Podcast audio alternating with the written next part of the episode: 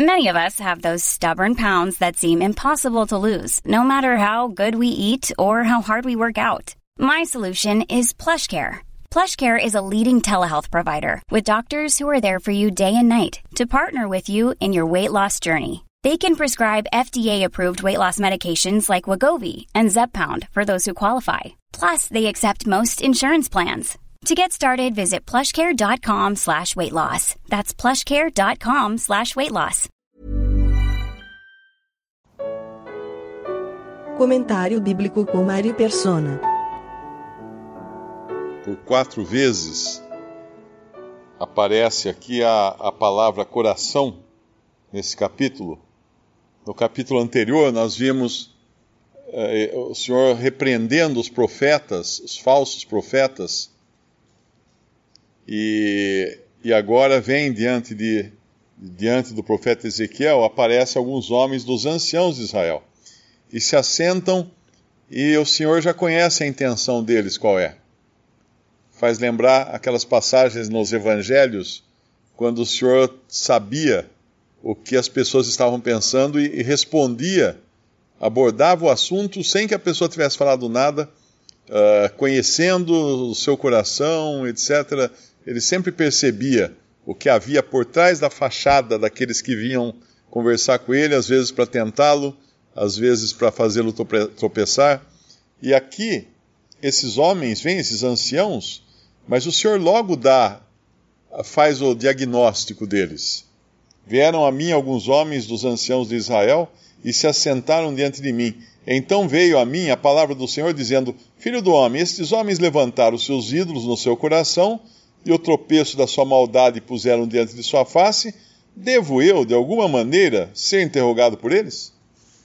Ou seja, já foi direto onde estava o problema. Eles estavam ali uh, com a aparência de submissão, de sujeição mas o problema estava no coração, porque ele vai falar no versículo 4: Portanto, fala com eles e diz-lhes: Assim diz o Senhor Jeová: qualquer homem da casa de Israel que levantar os seus ídolos, não no altar, não debaixo de uma árvore, não numa, num, num templo, numa capela, no seu coração. Levantar os seus ídolos no seu coração e puser o tropeço da sua maldade diante da sua face, e vier ao profeta, eu, Senhor, vindo, vindo ele, lhe responderei conforme a multidão dos seus ídolos, para que possa apanhar a casa de Israel no seu coração, porquanto todos se apartaram de mim para seguirem os seus ídolos. Então é muito direto que não, não era uma questão mais de aparência.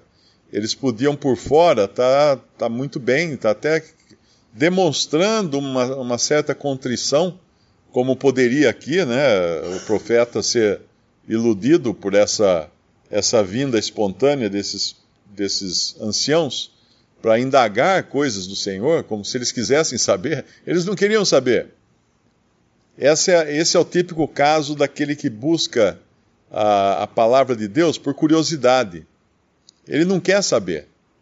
É, é comum, às vezes, ver um irmão pedir um conselho para você, perguntar alguma coisa e tem uma dificuldade. Aí quando você dá o conselho, ele fala: Não, mas no meu caso, pronto, aí você já percebe.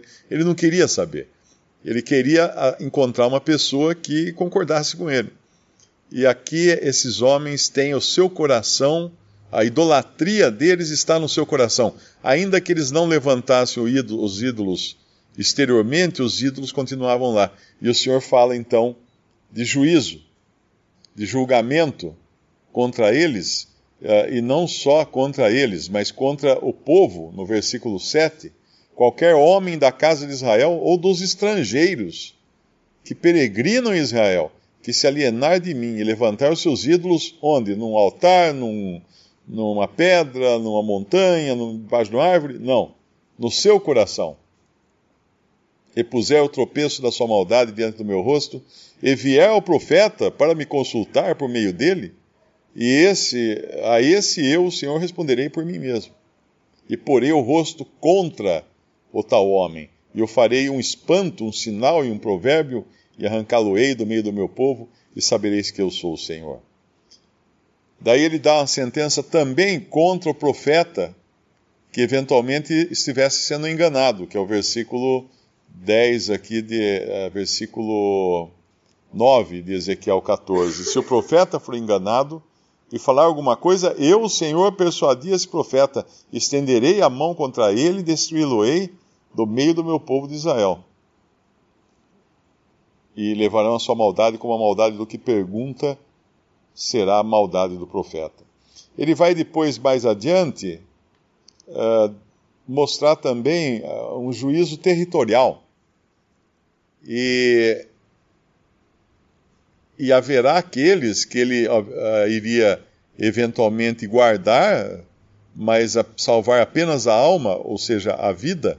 Ele dá um exemplo aqui de três homens, três homens do passado: Noé, Daniel e Jó ainda que estiverem no meio dela, esses três homens, eles, pela sua justiça, livrariam apenas a sua alma. É, é, é grave nós vermos isso, porque quando nós vamos lá para o Novo Testamento, em 1 Coríntios, por exemplo, quando fala do, do casal onde um dos dois é, é crente e o outro não, nós vemos que o, o cônjuge incrédulo é santificado pelo, pelo cônjuge crente, pela, pela aquela união. E os filhos também são santos. Ou seja, de um, num certo sentido, Deus coloca uma, uma guarda, uma separação sobre aqueles de uma família. Então, isso é uma misericórdia de Deus atuando no, nesse tempo da igreja. Mas aqui ele está deixando muito claro que não tem extensão no versículo 16, ainda que esses três homens que ele mencionou antes, Noé, Daniel e Jó, estivessem no meio dela, vivo eu, diz o Senhor Jeová, que nem a filhos e nem a filhas livrariam. Só eles ficariam livres e a terra seria assolada. O versículo 23 tem um, tem um princípio importante que a gente deveria viver por ele em cada, cada momento, cada minuto da nossa vida que é o de reconhecer que Deus é justo em todos os seus caminhos. E isso é uma coisa que, uma coisa que às vezes a gente esquece uh, pela tribulação, pelo sofrimento. Podemos questionar por que Deus fez isso comigo, por que Ele permitiu tal coisa. E ao final do, do capítulo, lá no versículo 23, uh, ah, e sereis consolados, um pouco antes do versículo 22, mas eis que alguns restarão nela que serão levados para fora, assim filhos como filhas. Eis que eles virão a vós, e vereis o seu caminho e os seus feitos, e ficareis consolados do mal que eu trouxe sobre Jerusalém, e de tudo o que trouxe sobre ela. E sereis consolados quando virdes o seu caminho e os seus feitos, e sabereis que não fiz sem razão tudo quanto tenho feito nela, diz o Senhor Jeová. Eu enxergo isso aqui como quando eu era criança e eu ralava o joelho quando caía da bicicleta, aí minha mãe pegava, trazia mertiolate, que naquele tempo o mertiolate ele era muito ardido, né? não é que nem esses de hoje que são mais aguados. Aí ela colocava o mertiolate e aquilo ardia, que era uma coisa, e ela soprava. Aí ela punha o mertiolate e aí ela soprava. E Deus, Deus vai fazer isso com esses, e Deus faz isso conosco também. Ele permite algumas coisas que são ardidas na nossa vida, mas Ele é o mesmo que vem com o consolo, o sopro do consolo depois, não é? Uh, o alívio. É Ele quem vai, vem dar, vai dar o alívio. Da, assim como vem a tribulação, vem também o, o alívio da tribulação, a, a, o escape da, tribula, da tribulação. Isso é um princípio que a gente deveria entender, que muitas coisas, na hora nós não vamos uh, saber e às vezes nem aceitar, mas espera, espera o Senhor que Ele está vindo aí a soprar a ferida. Está ardendo agora, mas daqui a pouco Ele vem e aí vai ficar tudo bem. E, e se Ele fez, se Ele pôs o mertiolate na nossa, na nossa ralada da, do joelho, é porque era preciso, era porque era necessário. Ele sabia que era necessário, ele sabia que esse era o remédio, e aqui ele está falando de aplicação de remédio. Ele não está uh, jogando fora o seu povo. lá em Romanos 11, fala que Deus não. Vamos até abrir Romanos capítulo 11. Deus não rejeitou, é, capítulo 11, versículo 1. Digo, pois, porventura rejeitou Deus o seu povo? Alguém poderia uh, ler essas, todas essas desgraças que iriam cair sobre o povo de Israel e falar, ah, ele rejeitou Israel. E às vezes nós falamos também, de certo sentido, Deus rejeitou Israel. Não, não bem que rejeitou Israel, Deus deixou por um tempo de lado Israel, como ele vai falar no capítulo 11. Uh, ah, digo, pois, porventura, rejeitou Deus o seu povo? De modo nenhum. Porque também eu sou israelita da descendência de Abraão, da tribo de Benjamim. E lá no final, ele vai falar, no versículo 25, porque não quero, irmãos, que ignoreis este segredo, para que não presumais de vós mesmos, que o endurecimento veio em parte sobre Israel, até que a plenitude dos gentios haja entrado, e assim todo Israel será salvo, como está escrito: De Sião virá o libertador e desviará de Jacó as impiedades, e este será o meu concerto com eles, quando eu tirar os seus pecados.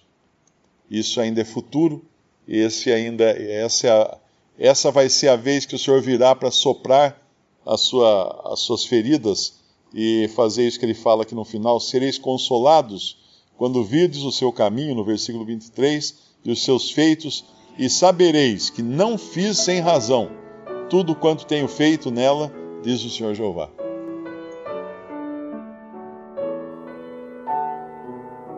Visite respondi.com.br. Visite também 3minutos.net.